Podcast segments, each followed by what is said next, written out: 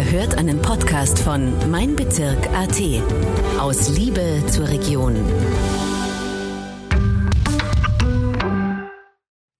Mein heutiger Gast ist von klein auf in den sportlichen Familienbetrieb hineingewachsen. Der Familienbetrieb heißt ICO. Das steht für Firmengründer Konrad Irlbacher. Also genau. Irlbacher Konrad. Er startete 1962 mit einer Skiproduktion. Seit 1982 verkauft man Fahrräder. Heute wird im bayerischen Raubling bei Rosenheim nicht nur ein großer Sportartikelhandel betrieben, sondern dort findet sich auch ein Teil der Fahrradproduktion. In Halwang, in Salzburg, betreibt man ebenfalls einen großen Sportartikelhandel. Ich freue mich heute sehr, Tessa Irlbacher begrüßen zu dürfen. Herzlich willkommen. Schön, dass Vielen du da Dank. bist. Dankeschön. Tessa, du bist Geschäftsführerin ähm, der Einzelhandelssparte bei Genau. ICO. Ähm, warst aber immer schon eigentlich irgendwie im Unternehmen. Ja, in einem Familienunternehmen wächst ja, wächst man quasi im Unternehmen auf. Also äh, wir haben das ja als Kinder, ich habe ja ein paar Geschwister auch noch am, Frühstücks am Frühstücks Frühstückstisch schon mitbekommen, ähm, was in der Firma läuft. Und für uns als Kinder war es immer klar, da wollen wir dann mal mitmachen, wenn wir groß sind. Du bist dann aber zum Studium ins Ausland. Ja, ich habe eigentlich äh, auf eine ganz andere äh, Sparte im Unternehmen hingelernt. Ähm, ich habe International Management studiert, dann International Business. Und eigentlich wollte ich damals äh, die Sparte meiner Mutter übernehmen. Meine Mutter verantwortet aktuell immer noch den Export bei Coratec und natürlich auch die Geschäftsführung. Und, und äh, weiß nicht, als kleines Mädchen möchte man so sein wie die Mutter. Und international super. Ich bin auch bilingual aufgewachsen und deswegen auch internationale Studiengänge genau gelernt. Und du bist dann 2018 mehr oder weniger direkt vom Studium aus den USA vom Vater zurückbeordert worden. Genau, fast. Also von International to Local Business. Ähm, Im Grunde war es so, dass ich in San Francisco dann noch für ein Schweizer Startup kurzzeitig gearbeitet habe, auch in der Fahrradbranche. Und irgendwann lief auch mein Visum aus, das muss man auch dazu sagen. Und äh, dann zusätzlich kam der Anruf von meinem Vater, dass ähm, einer, ein Geschäftsführer von uns, also wir haben alle Sparten äh, betreut, aber nicht alle aus der Familie. Und, und der eine Geschäftsführer, der eben den Einzelhandel verantwortet, äh, der wird in Pension gehen und ja, ob das nicht ich machen will. Und, Und dann habe ich, genau, dann habe ich gesagt, ja super, Visum läuft aus. Äh, und ähm, damals habe ich im Studium gelernt, ähm, das Wichtigste ist äh, die Nähe zum Kunden.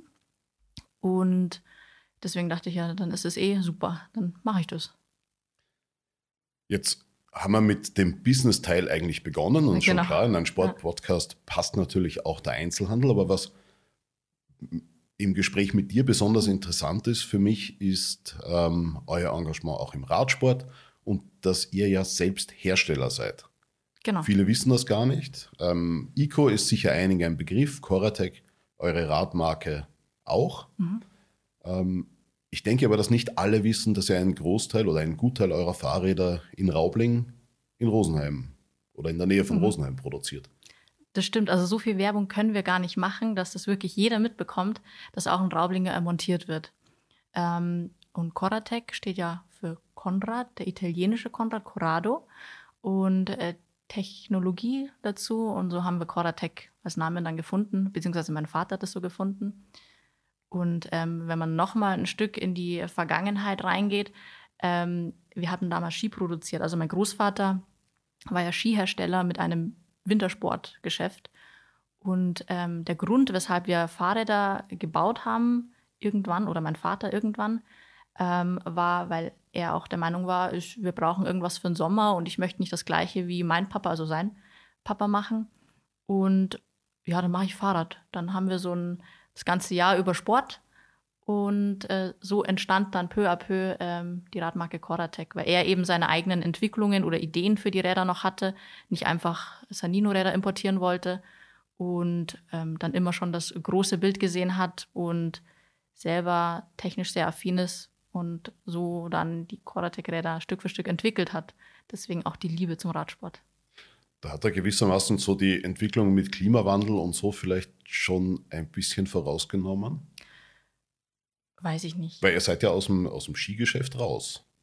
Im Großen und Ja, Ganzen als genau. Hersteller. Ja, also ähm, man muss auch sagen, der Tag hat 24 Stunden, die Woche hat sieben Tage.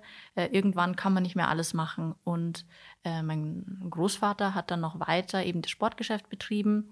Und der Bereich von meinem Vater mit den Rädern, der ist ja auch extrem gewachsen. Und irgendwann musste man sich halt dann entscheiden, auf was konzentrieren wir uns. Ähm, dann fielen die Ski weg. Ähm, man hat sich nur noch den, auf den Sporthandel konzentriert. Das hat mein Großvater dann weitergemacht bis wir es dann einem externen Geschäftsführer übergeben haben. Und ähm, mein Vater hat sich voll und ganz auf die Produktion der Räder konzentriert. Und hinzu kam natürlich dann auch der Export. Export ist wieder ein gutes Stichwort eigentlich. Ähm, aber auch der Import. Ihr produziert ja nicht nur in Raubling, mhm. sondern auch in Asien mhm. und seit kurzem auch in Rumänien. Da ist dein Studium ja doch äh, mehr oder weniger sehr nützlich. Ja, wobei ich ja operativ hauptsächlich im Einzelhandel tätig bin. Ich bin auch in anderen Geschäftsbereichen involviert, aber da sind meine Geschwister voll und ganz drinnen. Also der eine Bruder von mir ist äh, Einkaufsleiter und der andere Bruder ist kaufmännischer Leiter und ähm, unterstützen da meine Eltern im Bereich Coratec mit. Die sind auch noch operativ da. Ähm, und ja, also die Produktion hat sich ausgeweitet. Damals hat man nur in Raubling montiert und die Hochzeit aller Teile sozusagen gefeiert, denn der Rahmen kam aus Asien, die Speichen aus der Schweiz und wo auch sonst noch die Teile herkamen. Und in Raubling haben wir alles zusammengeführt. Und mit dem Wachstum, was wir als Coratec ähm, geschafft haben, ist es natürlich dann irgendwann liegt es auf der Hand, wir müssen größer werden, wir brauchen weitere Produktionskapazitäten. Und mit dem zusätzlichen E-Bike-Boom ähm, konnten wir nicht mehr 100 Prozent in, in Raubling fertigen. Also alle hochwertigen Räder werden nach wie vor in Raubling montiert. Äh, wir haben auch noch einen riesen Output und haben immer noch ähm, auf kleinstem Raum die produktive, produktivste Produktion, ähm, da wir wenig Zeit verlieren in der Umstellung. Wir können gleichzeitig zwölf Modelle fertigen.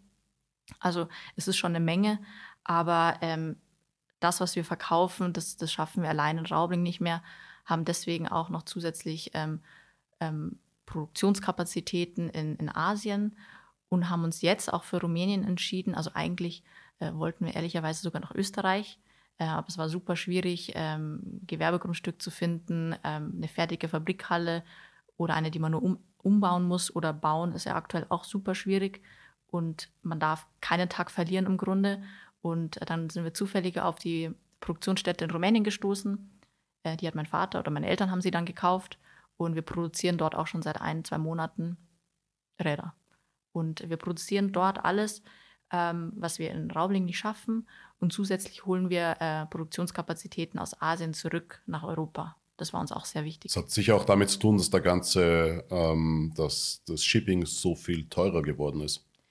Ähm, ja, man könnte sagen, man spart viel Geld durch Shipping, aber man könnte auch sagen oder argumentieren, was ein weiterer Grund ist, ähm, ist mehr, wir haben weniger CO2-Ausstoß dadurch. Also es wird weniger, weniger Transportwege. Die Transportwege haben sich enorm verkürzt, weil wir nun äh, einfach äh, kürzere Frachtwege haben und nicht mehr durch halb Deutschland vom nächsten Hafen äh, alles runterbringen müssen nach Raubling. Raubling, äh, Timisoara, da wo wir dann in Rumänien sind oder wo wir jetzt schon in Rumänien sind, sind es mit dem Auto zehn Stunden. Also das ist alles in der Nähe und machbar. Und zusätzlich noch ein positiver Effekt natürlich die, die, äh, die Einsparnisse bei den Transportkosten. Ja. Die Sportartikelhändler als Ganzes haben ja von der Pandemie ein bisschen oder sind besser durch die Pandemie gekommen als viele Bereiche, auch weil sich das Freizeitverhalten vieler Leute geändert hat. Ja, also ich würde sagen, in der Pandemie sind, sind äh, ein Großteil der Menschen gesundheitsbewusster geworden. Ich achte mehr auf meinen Körper, auf mich und auf was ich esse. Da hat es mich gewundert, dass ich irgendwie gestern im Fernseher gehört habe, dass irgendwie 40 Prozent der Deutschen, also deutsche Nachrichten waren das, äh, zugenommen haben. Ähm, aber die, die ich kenne, haben eigentlich alle abgenommen in der Pandemie. Ja, du bewegst dich wahrscheinlich in einem sportlicheren Umfeld. Wahrscheinlich. Aber auf alle Fälle sind alle noch sportlicher geworden und haben noch mehr Zeit, in die Berge zu gehen oder aufs Radl zu gehen und äh, im Winter auf die Ski zu gehen. Ähm, und dadurch, dass ja letztes Jahr auch die Skilifte so eingeschränkt offen hatten, ähm, sind viele zum Skitouren umgestiegen und da verbrennt man ja noch mehr Kalorien als beim Skifahren. Ja, klar. Ja. Und, ähm, und deswegen, ja, können wir sagen, wir haben, wir haben großes Glück, dass wir in einer Branche arbeiten, die jetzt interessant ist durch die Pandemie. Aber tatsächlich können wir schon vor der Pandemie vorweisen, dass der Trend zum Skitouren extrem ist. Ähm, der Trend zum E-Bike war davor, also vor der Pandemie, auch schon bei 30 Prozent plus jedes Jahr. Ähm, und ich denke oder, oder viele in der Sportbranche denken, dass die Pandemie das Ganze zusätzlich noch befeuert hat, wie Spiritus in eine Flamme gegossen, dass noch mehr Personen auf den Sport eingestiegen sind und erfreulicherweise auch dabei bleiben. Und wir haben eben die gute Ausrüstung, so wie viele andere Sportgeschäfte auch. Und um draußen vernünftig Sport machen zu können, braucht man teilweise auch eine gute Ausrüstung. Kommen wir zum Fahrrad. Was ist denn eine gute Ausrüstung für einen, sagen wir jetzt mal, Hobbysportler, der zwei, dreimal in der Woche maximal am Fahrrad sitzt? Mhm. Wie viel muss der ausgeben, damit das auch Sinn macht? ist eine gute Frage. Da sehe jetzt das Lächeln ja, in ja, den Händleraugen. Man kann ja unendlich viel ausgeben von einem Swarovski kristallisierten Fahrrad, was dann schwerer ist, nicht mehr leicht, aber schön, ähm, bis hin zu äh, wirklich äh, das Einfachste, was man braucht. Und natürlich jeden Euro, den ich mehr rein investiere, kriege ich weiß ich nicht, eine bessere Schaltgruppe, vielleicht eine bessere Bremse, vielleicht einen leichteren Lenker, vielleicht äh, besseres Accessoires, also Werkzeug, was ich mitnehmen kann, vielleicht eine leichtere Trinkflasche. Da sind ja auch schon wieder zwei, drei Euro Unterschied dabei. Von bis, also deswegen ist es eine ganz schwierige Frage. Ähm, und für mich ist noch ein wichtiges Argument, es soll ja dann Spaß machen, wenn man den Sport macht. Und wenn ich jetzt 200 Euro beispielsweise sparen würde und deswegen so und so viel Gramm mehr am Rad habe, wenn wir jetzt beim Radsport bleiben. Ähm, wenn ich dann selber genauso viel Spaß habe wie mit einem x Gramm leichteren Rad oder andere Farbe, andere Optik, wie auch immer, ja, dann kann ich natürlich gerne weniger ausgeben und habe mir einiges gespart. Aber dann ist wieder die Frage, wie lange verwende ich es? Wie lange möchte ich was davon haben?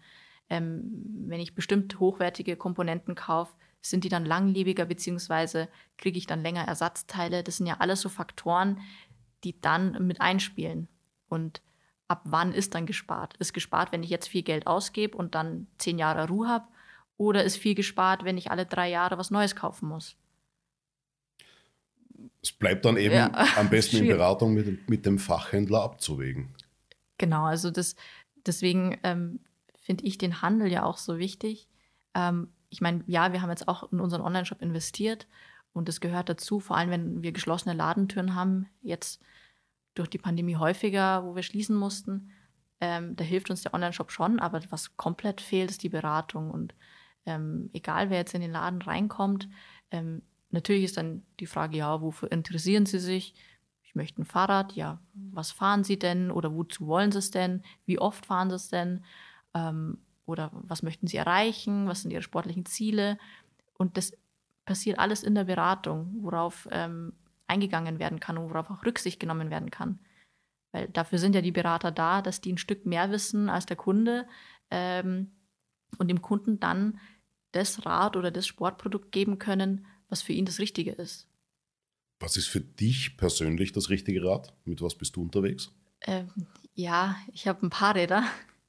Ähm, tatsächlich fahre ich super gerne Rennrad, aber ähm, viele von meinen Freunden, die fahren jetzt kein Rennrad, ähm, die fahren eher Mountainbike. Deswegen war ich letzten Sommer auch mehr auf dem Mountainbike unterwegs als auf dem Rennrad. Und ähm, dann könnte man natürlich noch variieren, ob ich ein Fully fahre oder ein Hardtail. Ähm, mir ist das Hardtail an sich lieber, äh, wobei wir ein super Fully haben, wo wir mehr Traktion auf die Straße bekommen, mehr Grip, dass man auch steilere äh, Stücke einfacher überqueren kann. Ähm, von dem her kommt es auf die, das Wetter, die Stimmung und, und äh, die Gruppe an, äh, auf welches Rad ich mich jetzt setze. Aber ich mache eigentlich alles gern. Das gleiche ist bei den Skien auch. Habe ich auch drei, vier, fünf Paar Ski. Na gut, du wo man sitzt gewissermaßen ja auch ein wenig an der Quelle. Ich muss ja auch alles testen können, oder? Natürlich, das ist ein, ein sehr gutes Argument für genau. eine gewisse Sammelleidenschaft. Ja. ja. Der Bürgermeister von Kiew fährt ein Fahrrad von Koratek. Genau. Das klingt erstmal extrem exotisch. Ja. Die dortige Fahrradpolizei auch. Genau. Es ist gar nicht mehr so exotisch, wenn man sich in Erinnerung ruft, dass der Bürgermeister von Kiew Vitali Klitschko heißt. Ja. Und doch einen gewissen Bekanntheitsgrad hat. Ja. Ähm, Ich habe den als Markenbotschafter gewinnen können mhm. vor einiger Zeit. Und er hat sich einen Fahrradrahmen nach Maß anfertigen lassen. Ja. Das ist bei seiner Größe und Statur wahrscheinlich eine vernünftige Entscheidung. Ja. Jetzt meine Frage, kann das jeder machen oder muss man dafür Boxweltmeister sein? Nee, das kann jeder machen. Also wir hatten das auch ganz Standard im Programm. Ähm, die Linie hieß Handmade bei Mauro Sanino. Den gibt es auch immer noch. Und äh, da wird der Kunde explizit vermessen und dann bauen wir den Rahmen so auf seine Maße, wie er ihn braucht. Und ähm, damals kam ja der Vitali zu uns, ähm, oder der Wladimir auch, beide fahren nämlich Koratek, ähm, weil sie im Stangelwirt immer waren. Und dann hieß es im Stangelwirt, ja, da gibt es eine Fahrradmanufaktur in der Gegend, äh, die können das richtige Rad für euch bauen. Weil die ja die Problematik mit ihrer Größe und ihrem Gewicht hatten, äh, ein schönes, leichtes, stabiles Fahrrad zu bekommen. Und so entstand dann auch äh, eine Freundschaft mit meinen Eltern. Und ähm, ja, so ging das dann so weiter. kommt eins irgendwie. zum anderen das, und genau, das Fahrrad nach Kiew. Genau. Es gibt auch ein ganz lustiges Foto, weil meine Mama ist so groß wie ich, also ein bisschen kleiner sogar noch, 1,64. Und da steht sie auf so 6-Euro-Paletten und äh, Klitschko neben ihr. Ähm, und dann hat sie die gleiche Größe wie er. Super witziges Bild. Das heißt also, wenn ich zu euch komme, kann ich anfragen und ähm, kriege dann ein Fahrrad, das genau für mich gemacht ist. Genau. Ähm, das Einzige, was man noch mitnehmen muss als Kunde, ist Zeit. Ähm, das dauert äh, zwischen drei, vier, fünf Monate leicht. Und ähm, tatsächlich hat auch da die Nachfrage bei uns jetzt im Haus ein Stück nachgelassen, ähm, weil es für, sage ich mal, den Otto-Normalkunden genug Top-Räder gibt. Und dann ist das wirklich nur das, das, die Kirsche auf dem Sahnehäubchen, wenn man sagt, ich lasse mir jetzt ein Rad raus, das wirklich Millimeter genau auf meine Maße angepasst ist. Wo bewegt man sich da in etwa preislich? Ja, von bis. Das äh, Interessante am Fahrrad ist ja, ein Teil ähm, geht auf den Rahmen drauf und der Rest setzt sich zusammen aus den Komponenten. Ich kann eine Schaltgruppe von ein paar hundert Euro bis zu ein paar tausend Euro kaufen. Genauso wie Laufradsätze von ein paar Euro bis zu ein paar tausend Euro. Und deswegen kann ich mir das Fahrrad kostengünstig zusammenbauen. Dann komme ich vielleicht bei ähm, 3.000, 4.000 Euro raus werde aber wahrscheinlich mit den Komponenten nicht so super zufrieden sein. Ich kann es mir aber so aufbauen, dass ich die Creme de la Creme habe und dann kostet es leicht 10.000 Euro. Und äh, im normalen Fahrradprogramm haben wir auch ähm, die Rennräder, die bei, ähm, äh, was jetzt das teuerste ist, glaube ich, jetzt bei 8.000 irgendwas aufhören. Ohne Motor. Ich wollte gerade sagen, da kriegt genau. man durchaus ein Ding mit Dach, vier Rädern ja. und einem Motor dazu. Ja. Aber äh, wie gesagt, also es gibt, ist für jeden was dabei und, und wenn jemanden das äh, mit Glück und Freude erfüllt, was Tolles sich zu, zu gönnen und zu leisten, ähm, dann soll man das auch machen können. Soll jetzt allerdings nicht der Eindruck entstehen, dass ihr nur Fahrräder in diesem Segment im Programm habt. Ihr Nein, habt von deutlich bis, günstiger. Ja, ja, klar. Klar, also von bis alles ist dabei. Wichtig ist, dass der Kunde am Ende rausgeht und ein Rad hat, mit dem er glücklich ist.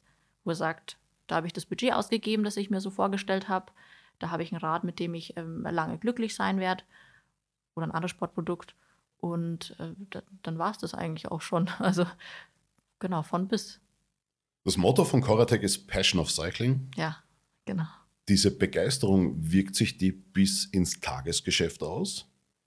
Oder ist das dann irgendwann auch einfach, egal ob man jetzt Fahrräder verkauft oder Ersatzteile für große Maschinen? Nee, ich glaube, äh, die Passion zieht sich durch und durch. Also wir haben auch viele, ähm, jetzt wenn wir wieder zurück auf den Handel kommen und, und, und dort die Mitarbeiter sind ja die, die an der Front stehen und den Kunden am Ende des Tages beraten und bedienen. Ähm, natürlich haben wir nicht 100% alles Athleten und Radfahrer im Team, weil wenn das so wäre, dann wäre unser Laden leer. Ähm, leer, weil die alle beim Trainieren wären. Ähm, wir haben da eine äh, super ausgewogene Mischung, also äh, welche, die im Downhill-Bereich super verliebt sind, welche, die selber damals professionell äh, Radrennen gefahren sind und dann sturzbedingt ähm, ein bisschen kürzer treten mussten in ihrer sportlichen Leistung, aber immer noch wahnsinnige Rennen fahren, wo ich selber sage, also was die sich da antun. Ähm, von bis haben wir eben auch bei, den, bei den Mitarbeitern im Team und, und da geht die Passion durch und durch. Und Ich bin der Meinung, nur deswegen können wir auch gut verkaufen und gut beraten, weil wir selber das passioniert machen. Und wenn wir, so wie wir die Leidenschaft zum Sport haben, sie weiter an den Kunden geben können, dann glaube ich, ist das ansteckend. Okay, das heißt also quasi Heimspiel für eure Verkäufer bei der Arbeit im Laden? Genau, also für, für einen Großteil Verkäufer ja. Und äh, alle anderen sind ja auch sehr interessiert und die kennen sich dann technisch gut aus. Ähm, denen fehlt dann vielleicht aber die, die persönliche Praxis, die sind dann wirklich nur die Hobbyfahrer. Aber ich würde mich jetzt auch als Hobbyfahrer bezeichnen. Also jetzt nicht, dass ich Rennen oder sowas fahren würde. Von dem her ist für jeden, glaube ich, was dabei. Ihr betreibt auch ein Werksteam, Team mhm. Coratec und Friends. Ja. Ähm, ist ein anerkanntes Jedermann-Radteam, wobei genau. Jedermann-Radteam darf man mit dem Zusammenhang nicht falsch verstehen. Siege bei Straßenrennen, Radmarathons, Up- und Downhill-Rennen. Ja. Das erreicht der klassische Wochenendradler ja nicht. Das ist durchaus ambitioniert, was die machen. Doch, also würde ich auch sagen, dadurch, dass wir auch schon mehrere Mal den Großglockner-Titel beispielsweise ähm, gewonnen haben oder erradelt haben und unser Teammanager selber super passioniert ist. Also wenn man den ansieht, äh, dann sieht man in seinen Augen, wie Fahrräder fahren. Und äh, das überträgt sich dann auf die Teammitglieder in dem äh, Coratec Friends and Family hier. Da ist der ganze Prozess in den vergangenen Jahren ein bisschen verändert worden. Man kann sich dort bewerben. Mhm. Wie läuft das? Ähm, einfach hinschreiben. Also wir haben auch eine Team-Website und, und dann wird ein Termin vereinbart, man lernt sich kennen und äh, man tauscht sich auch mit dem Teammanager an, aus, das ist der Kuno Messmann. Genau, und dann entwickelt sich das so. Das wäre so für jemanden, der, der sagt, ja, prinzipiell interessiert mich das schon. Genau. Und ich fahre auch richtig viel, genau. aber so richtig den Zugang habe ich noch nicht gefunden. Mm, ich weiß nicht, also man muss wirklich dann auch die, die, die Leidenschaft zum Rennen fahren haben. Also das gehört dazu. Also diesen Wettkampfsgedanken und diesen Biss, den man dazu braucht, da mitzumachen, das braucht man schon. Also ich kann jetzt nicht sagen, boah, ich fahre super gern Rad und möchte ähm, alle paar Wochenenden damit verbringen, äh, Rennen zu fahren und dann ähm, in die Benelux zu fahren und überall hinzureisen, wo auch immer jetzt gerade ein Rennen ist. Äh, man muss sich dann schon committen. Ist der Rennsport hilfreich für die Entwicklung von Fahrrädern? So quasi ein Härtetest fürs Material, wie man es oft aus den Automobilrennserien hört? Oder muss man das Engagement eher ein bisschen unter dem Aspekt der Imagepflege betrachten? Hm, beides. Also unsere Athleten testen auch die Produkte. Wir haben ja auch ein äh, extrem gutes äh, Mountainbike-Team. Da haben wir ja auch 2021 den Weltmeistertitel gewonnen mit Simon Gegenheimer. Und das Rad haben wir tatsächlich 2021 zum Verkauf erst rausgegeben. Also es war ein Mountainbike mit einer ganz, ganz neuen Form. Sieht auch richtig schön aus. Ähm, und äh, da war es so, dass äh, das Rad, äh, Produktionsschwierigkeiten sind ja bekannt und Lieferschwierigkeiten. Ähm, das Rad kam neu an, also es war alles nur in Theorie getestet. Die Muster kamen an und wir haben sofort die Muster dem Team gegeben. Das Team hat das auf Herz und Nieren getestet, also wirklich direkt aufs Rad gesprungen und ähm, hier und da viele Anmerkungen noch äh, geben können, ähm, die dann auch umgesetzt wurden. Und ähm, auf dem Rad wurde dann gleich ein Weltmeistertitel eingefahren im selben Jahr. Das ist auch nicht alltäglich. Das ist überhaupt nicht alltäglich. Also klar, also das ist ein super äh, Radfahrer, der Simon, aber ähm, es ist auch ein super Rad. Und äh, damals äh, sind wir so zu dem Team gekommen, äh, weil das Team äh, einen super Hauptsponsor hatte oder immer noch hat. Ähm, und äh, der Hauptsponsor gesagt hat, ähm, Leute, sucht euch ein Rad, auf dem ihr gewinnt. Ist wurscht, ihr braucht kein Sponsoring, wir zahlen das, sucht einfach eins, auf dem ihr gewinnt. Und die haben sich dann für unser Rad entschieden, weil das ist das ähm, Fully-Rad gewesen mit der hohen Traktion, ähm, das sie sogar im ersten Jahr gekauft haben und äh, dann auch nacheinander viele Siege eingefahren haben. Das Fully ist tatsächlich ein paar Gramm schwerer als vergleichbare andere Fullies, aber mit der Technologie durch die höhere Traktion, die man auf die Straße bringt, ist man auf dem Fully schneller. Und ähm, dann haben wir viele Siege eingefahren und dann haben wir auch eine Zusammenarbeit mit denen. Also die haben sich quasi uns als Sponsor geholt, ausgesucht, gewonnen und, und dann bekommen. Das ist ein ganz interessanter Aspekt. Man mhm. glaubt immer, wenn man Profis auf einem Fahrrad sitzt, mhm. dass die sowieso das volle Service bekommen. Ähm, ich höre da jetzt raus, es ist nicht immer so. Also nee. es gibt auch ganz klassische Deals. ähm, kriegen vielleicht ein bisschen einen besseren Preis, aber die kaufen das. Genau. Also äh, nicht jeder, der jetzt äh, kommt und sagt, ich bin Profifahrer, wie schaut es aus, was schenkt sie mir? So funktioniert das nicht. Also äh, gerade im Radsport ist man sehr sensibel, was, was auch die, die, den Wert des Produktes angeht. Und da ist es schon super, wenn man vergünstigt das Rad bekommt. Ähm, und wenn man dann die Radmarke als Sponsor gewinnt, ist das ja das Nonplusultra dann. Mhm. Ihr seid 2021 auch wieder in den Profi-Radsport eingestiegen bei einem Straßenteam. Mhm. Ähm, habe das italienische UCI Pro Team Vini Sabo ausgestattet. Mhm. Ist das ein bisschen zurück zu den Wurzeln oder? Ja, man muss, also am liebsten würde mein Papa jedes äh, Top-Team äh, Räder, äh, Rennräder zur Verfügung stellen, weil auch Rennrad ist seine Leidenschaft und die letzten Jahre war es ein bisschen traurig für ihn, dass die Sparte Rennrad gar nicht so gefragt äh, ist mehr. Und jetzt ähm, mit der Pandemie sind viel mehr wieder aufs Rennrad gesprungen und haben die Liebe zum Rennrad neu entdeckt. Und am liebsten würde mein Vater, glaube ich, jedes super Team sponsern oder jeden super Rennradfahrer. Aber ähm, wir sind eine der wenigen Radmarken, die noch im Familienbesitz sind, ähm, privates Unternehmen sind und auch ähm, äh, mit dem Geld haushalten müssen. Also wir haben gar nicht die Möglichkeiten, jedes Profiteam zu unterstützen. Und ähm, das weiß ich noch, da war ich ganz klein, da hatten wir auch ein Team, ähm, was beim Giro d'Italia mitgefahren ist und haben da auch das Bergtrikot gewonnen. Also das Trikot ist heute noch im Laden ausgestellt mit der Unterschrift. Ähm, da sind wir auch noch ganz stolz drauf. Und ähm, das waren super Momente auch für meinen Vater, weil er sieht, mit seinem Produkt kommt man weiter und gewinnt. Und ähm, jetzt ist quasi, äh, haben wir uns wieder diesen Wunsch erfüllen können, oder mein Vater hat sich auch wieder diesen Wunsch erfüllen können, da mitzumachen bei einem Profiteam. Weil das Profiteam ist auch wie das Mountainbike-Team auf uns zugekommen, weil wir ein super Produkt haben und die gewinnen möchten. Jetzt war, du hast das Giro mhm. angesprochen, das war auch der Plan für Vini Sabo. Genau. Dazu ist es dann aber leider nicht gekommen. Genau. Ähm, die haben 2021 den ja. Giro verpasst, ja. weil es einen Dopingfall gab. Genau. Und im Endeffekt wurde dann die Wildcard zurückgezogen, wenn genau. ich das richtig recherchiert habe.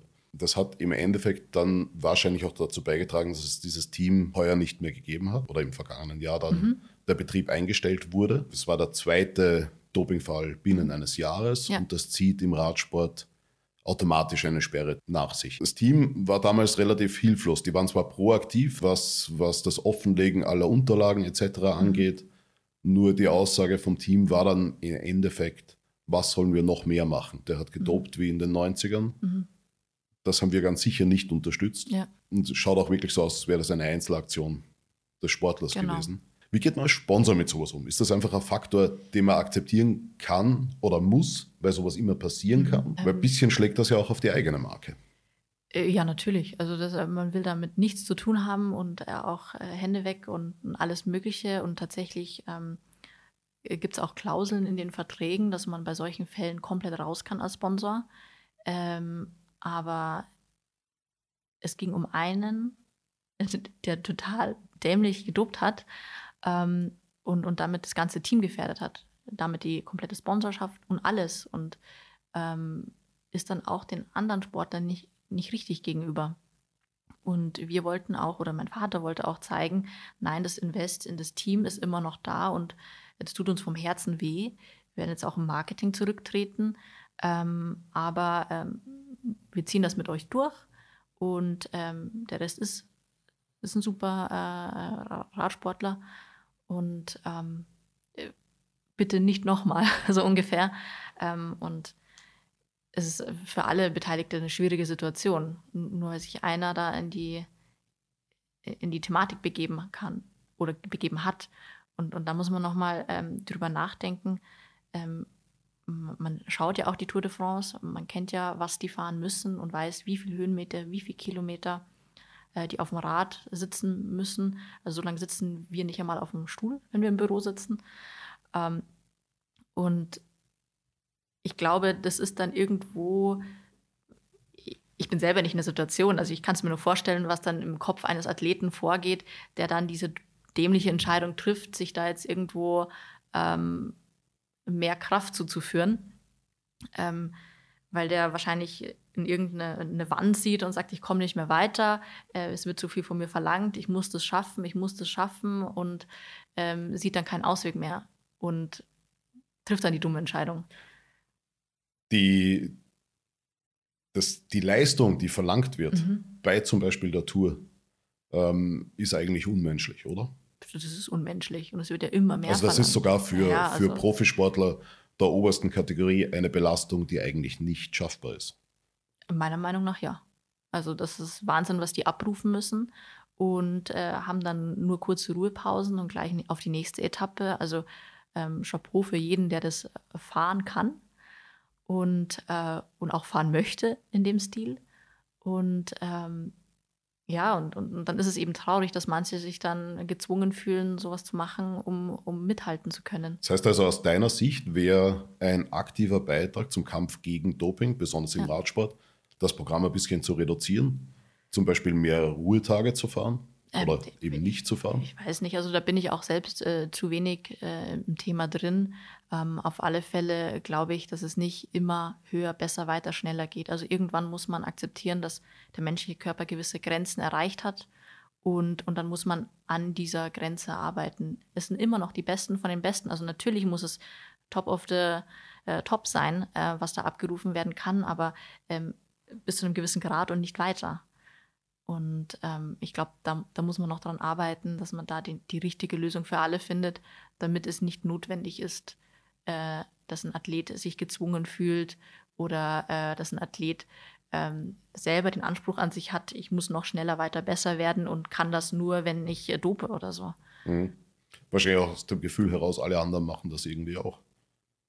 Ja, wahrscheinlich, keine Ahnung. Mhm. Also das Aber gerade Radsport und äh, zum Beispiel Langlaufen wird mhm. wahrscheinlich auch sogar noch heftiger kontrolliert ja. als andere Sportarten. Ja, also ich glaube, es ist auch bekannt, wie viele Fußballer dopen und so weiter und darüber spricht, schreibt äh, keiner, man liest es auch wenig.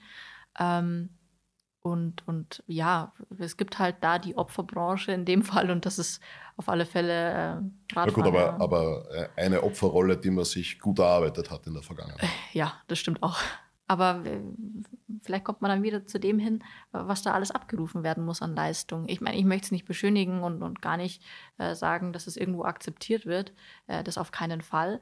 Ähm, ich versuche nur, wenn es gerade Konflikte gibt, immer mich auch in die andere Rolle zu versetzen und mich zu fragen, wie kommt es so weit oder warum. Und ich glaube, wenn man sich dann versucht, in die andere Person hineinzuversetzen, kann man ein bisschen mehr verstehen, wie es dazu kam. Aber ähm, das beschönigt das Ganze natürlich nicht. Also es ist einfach nicht zu akzeptieren. Und natürlich ist es auch richtig, dass, dass man, man sollte aber in jeder Branche drauf schauen. Also es sollte überhaupt nicht in, in irgendeiner Sportart äh, gestattet sein. Es soll überall gescheit kontrolliert werden. Damit jetzt ein harter Bruch. Mhm. Meinerseits vom Profi-Radsport zum E-Bike. Da seid ihr auch mhm. ganz groß. Ja. Ähm, mit euren Produkten. Das E-Bike hat extreme Zuwächse. Ja, also auch schon vor der Pandemie. Und wir waren tatsächlich damals auch einer der ersten, die an der Eurobike, das ist die größte Fahrradmesse äh, immer schon gewesen, äh, die ersten E-Bikes präsentiert hat, wo uns jeder belächelt hat und sagt, ah, ihr seid doch eigentlich Sport, eine sportliche Marke. Ähm, wie kommt es? Oder ach, so ein Schmarrn. Und dann hat sich das Kundenverhalten auch so geändert, dass immer mehr das Genussradfahren in den Vordergrund kam oder das praktische Radfahren. Ähm, und so war dann auch das E-Bike irgendwo ein Selbstläufer, weil der Kunde einfach erkannt hat, das macht Sinn. Hand aufs Herz, mhm. du hast zwar schon angeschnitten, aber es ist nicht nur ein Vorurteil, dass das Fahren mit dem E-Bike manchmal sehr viel leichter ist. Ja. Ist das nicht doch ein bisschen was für faule Radfahrer? Nee. Oder für Alte? Nee, würde ich, also das unterschreibe ich nicht. Ähm, das E-Bike fahren, also ich fahre selber auch E-Bike, ähm, manchmal. Also ich habe noch mein normales Rad, das muss ich mir auch wieder verteidigen, aber ähm, tatsächlich ermöglicht das E-Bike ganz andere Strecken. Es ermöglicht andere äh, Steigungen, andere Berge zu erklimmen. Es ermöglicht den Genussfahrer größere Strecken zu fahren. Es ermöglicht schönere Touren, andere Touren. Ähm, ich würde es als Horizonterweiterung bezeichnen. Also man kommt einfach weiter, man kann mehr machen, ohne dopen zu müssen. Dopen im, im Sinne zum Beispiel, dass man das Auto braucht, um das Fahrrad an den Fuß des Berges zu bringen. Ja, beispielsweise, ja. Also das hat sich damit erledigt mit dem E-Bike. Da kann ich von zu Hause aus wegradeln. Natürlich muss ich auch mit, den, mit dem Akku haushalten. Jetzt gibt es ja die, die, die wahnsinnige Meinung, ich brauche immer mehr Watt. Immer mehr Watt heißt immer Ja, das mehr kommt vom. Staubsauger. Wahrscheinlich. Ja. Ähm, aber Mehr Watt ist besser. beim, beim E-Bike bringt es ja nichts. Das macht das Rad nur noch schwerer. Äh, man verbraucht noch mehr Kraft, also mehr, mehr Akku. Und ähm, brauche ich dann wirklich äh, 700 irgendwas Watt? Eigentlich nicht. Also es reichen die 500. Dann habe ich einen super Akku, komme weit, fahre halt im Eco-Modus oder im, im niedrigsten Modus, der, der geht. Und, ähm, und komme trotzdem überall hinauf und hab den, bin den ganzen Tag auf dem Fahrrad gewesen. Und irgendwann, so ehrlich muss man sein, der Genussradler kehrt auch irgendwann ein und findet irgendwann eine Steckdose im allerschlimmsten Fall. Was ist eigentlich deine liebste Gegend zum Radfahren? Ähm, auch von der Haustür weg. Also ähm, von mir zu Hause kommt man super zum Simsee, um Simsee. Die Chiemsee-Strecke ist eine sehr bekannte Strecke, ist jetzt aber nicht meine Lieblingsstrecke, weil zu viele Straßen sind. Ähm, da gibt es in Österreich schönere Radwege. Ähm, aber alles, was vor der Haustür eigentlich ist. Also ich habe auch mal eine Tour gemacht, ganz witzig, mit meinem Papa erst mit dem normalen Rad gefahren, ich mit dem E-Bike. Und dann sind wir die Kampenwand hochgefahren. Ich glaube, der Berg ist auch recht bekannt. Ähm, der ist direkt, ähm, blickt auf den Chiemsee quasi. Und dann sind wir hochgefahren, super steil. Zum Fahrradfahren eh ein Wahnsinn. Ich habe im Rucksack die Klettersachen mitgenommen und dann sind wir am Fuß des Felsens geblieben und können dann eine Kampenwandüberschreitung noch gehen. Ja, ein ziemlich sportlicher Ausflug, ja. Multisportiv. Ja, also äh, mein Papa hat geschwitzt. Ich habe auch geschwitzt, weil tatsächlich muss man trotz Motor treten. Und äh, wir sind alle beide auf unsere Kosten gekommen und konnten miteinander fahren. Das ist auch noch so ein Argument, was eigentlich fürs E-Bike spricht, dass wenn es jemanden in der Familie gibt, der leistungsschwächer ist, so würde ich mich jetzt im Vergleich zu meinem Vater bezeichnen, ähm, mit der Gruppe mitfahren kann. Das Einzige ist, natürlich ist es gedrosselt.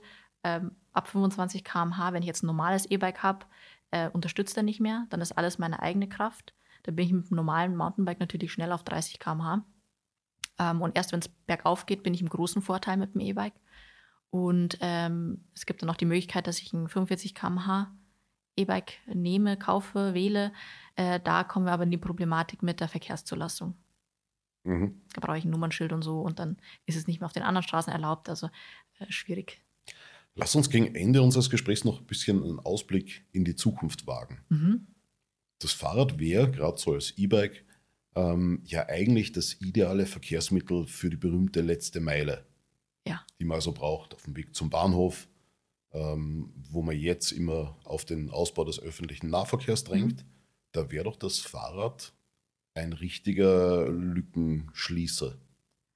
Das stimmt, ja. Also gibt es, glaube ich, auch schon viele äh, Ideen und Vorschläge, gerade in Großstädten, um die letzte Meile mit dem äh, äh, Leihrad beispielsweise zu machen, wo ich einfach meine Karte hinscanne und das Rad nehme und dann an anderer Stelle abstelle. Ähm, da gibt es noch nicht ausgeklügelte Konzepte äh, für, für unsere Gegend, würde ich jetzt behaupten. Ähm, aber es ist definitiv eine bessere Möglichkeit als der Roller. Ähm, weil der E-Roller, also da landen jetzt viele bei uns in der Werkstatt lustigerweise, weil es gibt keinen Service für die Geräte.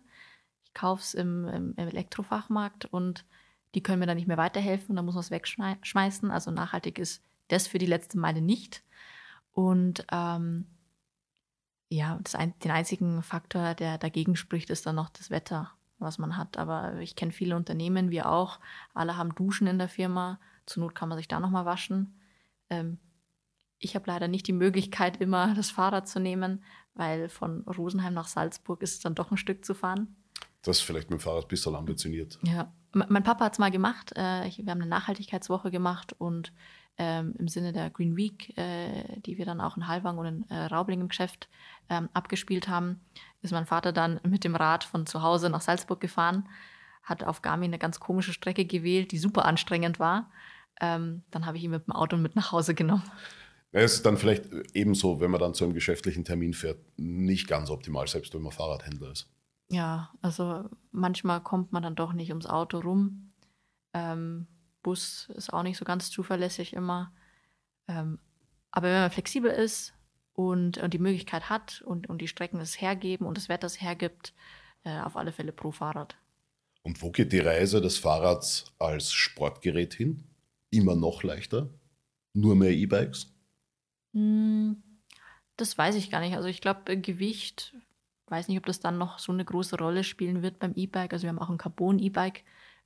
Eigentlich eine super Sache, aber dann doch wieder ein Widerspruch in sich, weil der Motor und alles das nochmal schwerer macht und die, wie viel Gramm sind es, die ich über den Rahmen spare, ähm, das dann auch nicht mehr fett machen. Ähm, ich, also meine, mein Gefühl ist, ähm, wir sind jetzt auch auf einem Niveau angekommen, wo man auch sagen muss, wenn ich noch leichter werde, dann würde ich eventuell auch die, die Stabilität äh, in, Gefährdung bringen. Und wir wollen ja trotzdem ein sicheres ähm, Fahrrad haben.